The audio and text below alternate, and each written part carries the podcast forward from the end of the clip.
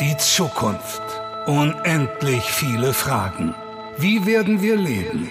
Was bewegt uns? Was ist uns wichtig?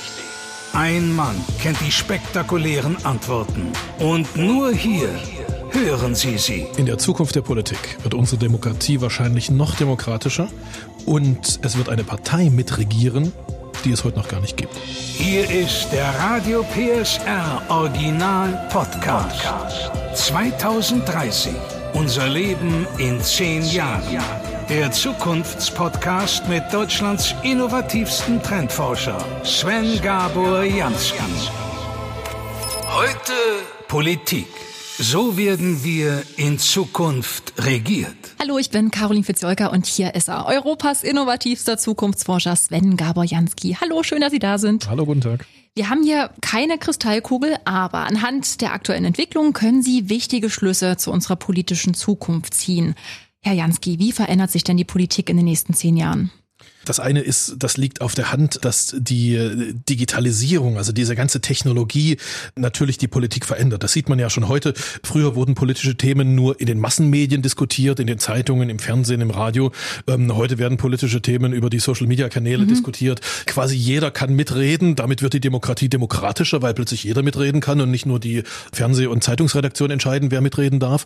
Auf der anderen Seite sieht man auch heute schon, wozu das führt, wenn jeder mitreden kann. Ja, dann, dann bilden sich halt äh, diese in der Wissenschaft sagen wir diese Echoblasen, also sozusagen das Gleichgesinnte nur noch untereinander reden ähm, und äh, gar keine gar, gar keine Korrektur mehr haben, gar keine anderen Informationen bekommen, sondern sich immer nur noch äh, gleich bestätigen. Das geht weiter. Das ist die logische Folge von von dieser Technologie und natürlich muss man hinzufügen, das demokratische System, was wir heute leben, ja, also dass wir alle paar Jahre mal zur Wahl gehen und dort eine Partei wählen und dass diese Partei dann für ein paar Jahre sozusagen, wenn sie genug Stimmen hat, an der Macht ist. Diese parlamentarische Demokratie, diese Parteiendemokratie, die hat man sich irgendwann ausgedacht, als es noch keine Digitaltechnologie gab. Ja? Mhm. Als es nötig war, dass man für sozusagen alltägliche politische Entscheidungen einen Vertreter, einen Repräsentanten da in der Hauptstadt in Berlin hatte. Heute könnte man theoretisch jede politische Frage äh, jeden Tag auf eine App stellen und wir könnten jeden Tag zehn Volksbefragungen machen. Ja, würde nicht jeder teilnehmen natürlich, aber aber wir könnten es tun und auf diese Weise könnte man politische Fragen eigentlich heute schon permanent durch Volksbefragung erledigen. Das wird in den nächsten zehn Jahren ähm, nicht der Fall sein. Also ich will nicht behaupten, dass wir ständig Volksbefragungen haben. Es wird mehr werden, ja, Demokratie wird demokratischer, aber es wird natürlich nicht zu 100 Prozent sein. Was aus meiner Sicht noch wichtiger ist in der Zukunft der Politik ist, dass wir heute einen politischen Bereich haben, der aus Sicht eines Zukunftsforschers nach unseren Analysen, nach unseren Studien bisher nicht besetzt ist. Ich will das mal kurz erklären.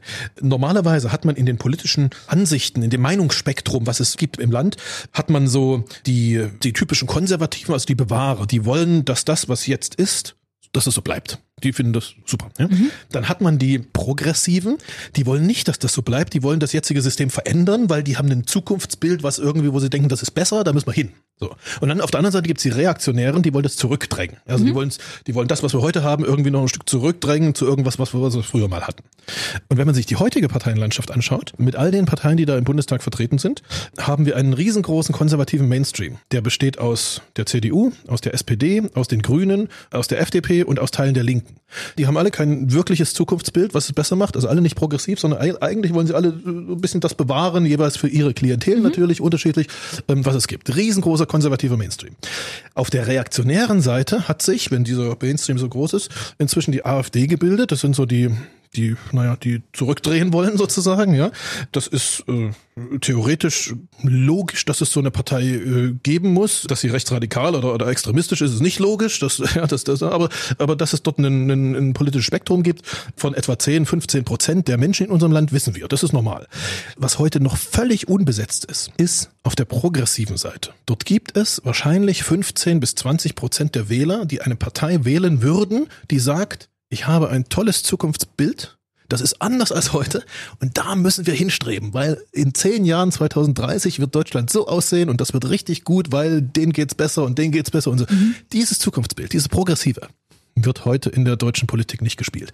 Was das Potenzial dieser progressiven Partei wäre, ähm, hat man vor paar Jahren mal gesehen, als die Piratenpartei äh, so irgendwie von, von wie Phönix aus der Asche stieg sozusagen und irgendwie äh, in den Umfragen äh, quasi auf Anhieb 12 Prozent oder irgendwie sowas hatte. Mhm. Dann haben die sich selber wieder zerlegt. Ja? Also ich will jetzt nicht über die Piratenpartei sprechen, aber die Wahrscheinlichkeit, dass in diesem progressiven Wählerspektrum eine neue Partei entsteht, die wir heute noch nicht kennen. Wir wissen noch nicht, wer das ist, wir wissen noch nicht den Namen, aber äh, dass die entsteht. Und äh, sozusagen dieses, naja, also diesen Wählern, die es auch gibt in diesem Land, die heute nicht Wähler sind oder oder irgendwas anderes wählen, sozusagen äh, als Kandidat voransteht. Und dass die es dann sogar schafft mitzuregieren, die ist sehr sehr hoch die Wahrscheinlichkeit. Warum kann die mitregieren? Weil, wenn man sich die Mehrheitsverhältnisse anschaut, im Prinzip genauso eine Kraft dringend gebraucht wird, um eine solide Mehrheit hinzustellen äh, in der Zukunft. Das heißt, wir gehen in unseren Studien, in Politik lässt sich natürlich für einen Zukunftsforscher ganz schwer voraussagen. Ja, das, ja. das folgt nicht logischen Kausalketten und wenn wie die Technik, wenn ich da investiere, dann folgt das und das. Es gibt Überraschungen. Politik ist anders, natürlich. Aber wenn sich ein Zukunftsforscher eine Prognose erlauben darf, aus meiner Sicht, dann ist das die, dass irgendwann mal dieses brachliegende Spektrum der sozusagen des progressiven Zukunftsbildes von irgendwem erkannt wird und dort eine, eine politische Kraft sich neu bildet, die wir heute noch gar nicht kennen und die dann, die dann Einfluss hat.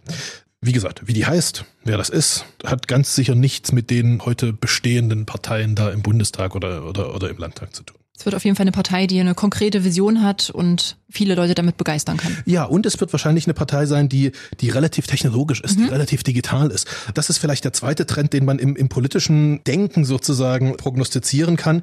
Ich sage manchmal, oder ich habe auch geschrieben in, in, in meinen Büchern, dass die einzigen zwei Ideologien, die in zehn Jahren noch da sind, der Naturalismus und der Technologismus ist. Wir kennen in der Vergangenheit viel mehr Ideologien. Ja, die einen waren die Kommunisten und die Sozialisten und dann gab es die Kapitalisten und äh, was weiß ich. Wir sind also verglichen mit dem, was vor, vor, vor 50 Jahren war, sind wir ja völlig ideologiefrei heute oder nahezu ideologiefrei. Was sich abzeichnet für einen Zukunftsforscher ist, dass sich Menschen in ihrem politischen Denken äh, hauptsächlich danach unterscheiden werden, ob sie sagen, wir müssen zurück zur Natur wir müssen uns unterordnen der Natur. Die nennen wir die Naturalisten. Mhm. Das sind so die grüne Bewegung, also sowohl in der Grünen Partei als auch bei der, bei der CDU und überall eigentlich ähm, äh, große, äh, große Fans. Dann gibt's aber die anderen, die sagen, naja, also überlegt mal richtig, zurück zur Natur heißt äh, und unterordnen der Natur heißt, wir, wir ordnen uns sozusagen einer, wie soll ich das sagen, einer Unfairness unter. Weil, also, wie löst die Natur Probleme? Beispielsweise Problem äh, Überbevölkerung, es gibt zu viele Menschen auf der Welt. Naja, die Natur löst es so, dass es Kriege gibt, dass die Menschen sich bekämpfen und die Stärkeren gewinnen und die, die Schwächeren verlieren. Natürliche Selektion. Natürliche mhm. Selektion. Das ist, das macht die Natur. Mhm. Ja? Nun haben wir Menschen aber das Verständnis von Menschenwürde entwickelt mhm. und, und von Menschlichkeit. Dass einfach verschiedene Menschengruppen sich gegeneinander abschlachten und der Stärkere gewinnt, ist nicht in der Menschenwürde und der Menschlichkeit drin, aber ist in der Natur drin. Also die anderen sagen, naja, Leute, die Natur Natur, sich der unterzuordnen, ist nicht die Lösung für unsere Probleme, sondern die Lösung für unsere Probleme, wenn wir diese Menschlichkeit in der Welt halten wollen, ist, dass wir Technologien entwickeln, wie in diesem Fall der Überbevölkerung äh, zwar 10 Milliarden Menschen auf der, auf der Welt sein können, aber auch wirklich äh, lebenswert leben können, sozusagen. Ja, und dafür brauchen wir Technologien, die, was weiß ich, die Trinkwasser produzieren, genug Energie produzieren, genug, natürlich saubere, ist ja klar, ähm, und genug Essen produzieren. Das sind die, die an Technologie glauben. Die glauben, unsere Probleme werden durch Technologie gelöst. Die, die haben aber eigentlich auch das gleiche Ziel wie die ja, Natur. Anhänger, sag ich mal, ne? Die wollen es ja. Selbstverständlich. Äh, letztendlich äh, auch in der Vergangenheit bei allen Ideologien, das Ziel ist eigentlich immer dasselbe. Mhm. Ja, nämlich, dass die Menschen bestens leben. Nur der Weg dahin. Da, da, die haben da, den Weg, den die anderen vielleicht noch nicht haben. Richtig, okay. richtig. Also die, die Naturleute, also die Anhänger der quasi naturalistischen Ideologie, die sagen, so, jetzt müssen wir alle da, dazu bekehren, quasi wieder, wieder äh, naturgerecht zu leben und, äh, und ökologisch und biologisch und, und, und, und sozusagen so zu verhalten, wie, wie man in der Natur hat. Und die anderen sagen, Leute, also die technologisch-ideologischen sagen, Leute, das wird unser Problem nicht lösen. Das wird nur dazu führen, dass Ungleichheit entsteht auf der Welt, dass, dass Kämpfe entstehen auf der Welt. Also müssen wir genau das Gegenteil tun, nämlich schnell und äh, intensiv Technologien entwickeln, die uns einfach helfen, sozusagen die Natur zu korrigieren oder zu optimieren und damit den Menschen ein menschenwertes Leben äh, zu erhalten. Und bei all dem habe ich nicht gesagt, was richtig ist. Ja? Mhm. Ideologien sind Ideologien, die sind in sich meistens irgendwie stimmig, aber sie tragen keine Wahrheit in sich. Ähm, ich habe nur gesagt, dass wenn wir in die Politik der Zukunft schauen, wahrscheinlich dort eine ganz klare Trennlinie äh, laufen wird zwischen den politischen Vorstellungen in, in unserem Land. Ja, und diese Trennlinie läuft wahrscheinlich sogar durch Familien. Ja, die einen, na, wie das halt so ist, die einen ticken so, eher so ein bisschen naturverbunden, die anderen ticken eher technologisch. So ist das. Der vegane Hipster als Teenager und und der Startup-Gründer, der genau. irgendwie ganz schnell eine neue Technologie mhm. Wie gesagt, wer recht hat, keine Ahnung. In der Politik gibt's gibt's keine Wahrheit, sondern in der Politik gibt's Wahlen. Ja? Und Wahlen heißt, äh, die die die Menschen werden gefragt, vertraust du eher dem oder vertraust du eher dem? Vertraust du eher dieser Ideologie oder eher dieser Ideologie? Und das Neue ist einfach, dass für diese technologistische Ideologie oder diese, diesen Technologismus, wie ich vorhin sagte, bisher keine politische Kraft agiert. Keine unserer aktuellen Parteien hat irgendwie eine Vision, dass Technologie die Welt besser macht. Da ist ein ganz großes brachliegendes Feld Wähler, Wählerpotenzial, wo es mit dem Teufel zugehen müsste, wenn das nicht in den nächsten zehn Jahren entdeckt wird und mit einer neuen politischen Kraft sozusagen in den Bundestag kommt. Mhm. Was macht denn die digitale Revolution mit der Demokratie? Also ich glaube, das ist entscheidend für die Zukunft der Politik. Inwieweit verändert sich da die Form der Mitbestimmung? Ja, die Form der Mitbestimmung verändert sich in zweierlei Hinsicht. Zum einen, das habe ich ganz am Anfang gesagt, kann inzwischen jeder mitreden. Ich will das mal am einfachen Beispiel sagen, was, was jeder kennt, weil wir das in den letzten äh, Monaten erlebt haben.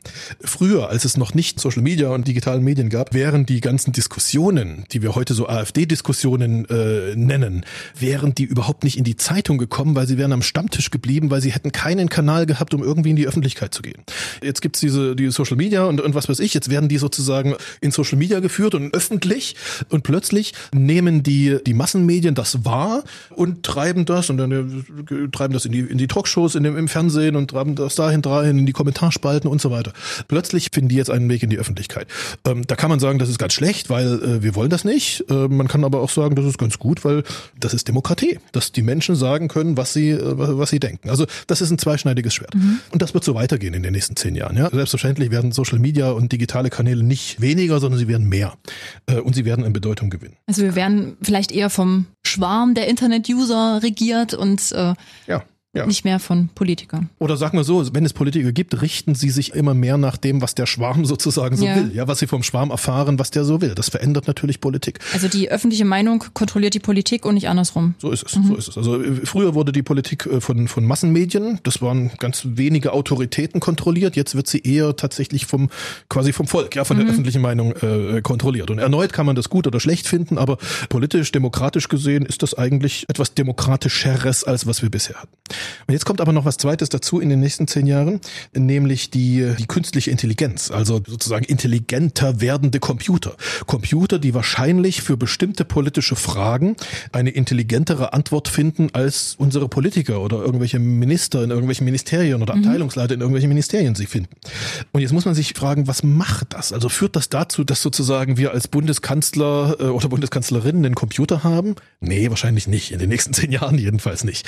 Aber führt das dazu, dazu, dass unsere Politiker und Regierungen sich sozusagen von diesen künstlichen Intelligenzen beraten lassen mhm. und Vorschläge machen lassen und so. Natürlich führt es dazu. Ja, es kann sogar zu etwas anderem noch führen. Es kann, also wenn, wenn sich ein Zukunftsforscher so ein, so, ein, so ein Szenario vorstellt, wie wie kommt das in die Welt, dann sagen die Politiker wahrscheinlich ganz lange, ach komm, geht mir mit dieser künstlichen Intelligenz weg. Äh, ich wurde gewählt, weil ich intelligent bin. Ja, was soll ich jetzt hier künstliche Intelligenz äh, benutzen? Aber dann kommen wieder die Medien ins Spiel. Schauen Sie, stellen Sie einfach vor, wenn es eine Bundestagsentscheidung Entscheidung gibt über irgendeine Frage, beliebige Frage, und am Tag davor wird in der Tagesschau ein künstlich intelligenter Computer befragt, äh, wie er entscheiden würde, mhm. sozusagen. Und jeder weiß, dass dieser Computer wirklich intelligent ist und wirklich gut und wirklich gute Antworten gibt. Und der gibt die Antwort, äh, es geht da in die Richtung. Ja, in welche Richtung äh, entscheiden sich denn dann die, die Abgeordneten am nächsten Tag im Bundestag? Können die es sich erlauben, sozusagen gegen diesen Computer zu entscheiden, von dem das ganze Land, weil es in der Tagesschau gebracht wurde, schon weiß, dass er richtig ist, dass er in die Richtung, ja, also trauen die sich noch sozusagen dieser, dieser Autorität des intelligenten Computers zu widersprechen oder mhm. tun sie das nicht? Ich bin kein Wahrsager, aber meine These wäre, dass sie sich immer weniger trauen, dem zu widersprechen und auf diese Weise kommt tatsächlich künstliche Intelligenz, bekommt künstliche Intelligenz Macht. eine, eine Macht und mhm. eine Rolle in unserer Politik und Demokratie. Sehr spannendes Gedankenspiel. Ja, Dankeschön, Herr Jansky. Sehr gern. Außerdem bei 2030 unser Leben in zehn Jahren. Das Essen der Zukunft macht sie gesünder und es kommt aus dem 3D-Druck. Der Zukunftspodcast mit Deutschlands innovativsten Trendforscher Sven Gabor Jansky. Alle Folgen gibt's exklusiv in der Mehr PSR App und auf radiopsr.de. 2030. Ein Radio PSR Original Podcast. Redaktion Maximilian Reg. Gespräch Caroline Fitzscholka. Eine Produktion von Regiocast. Deutsches Radiounternehmen.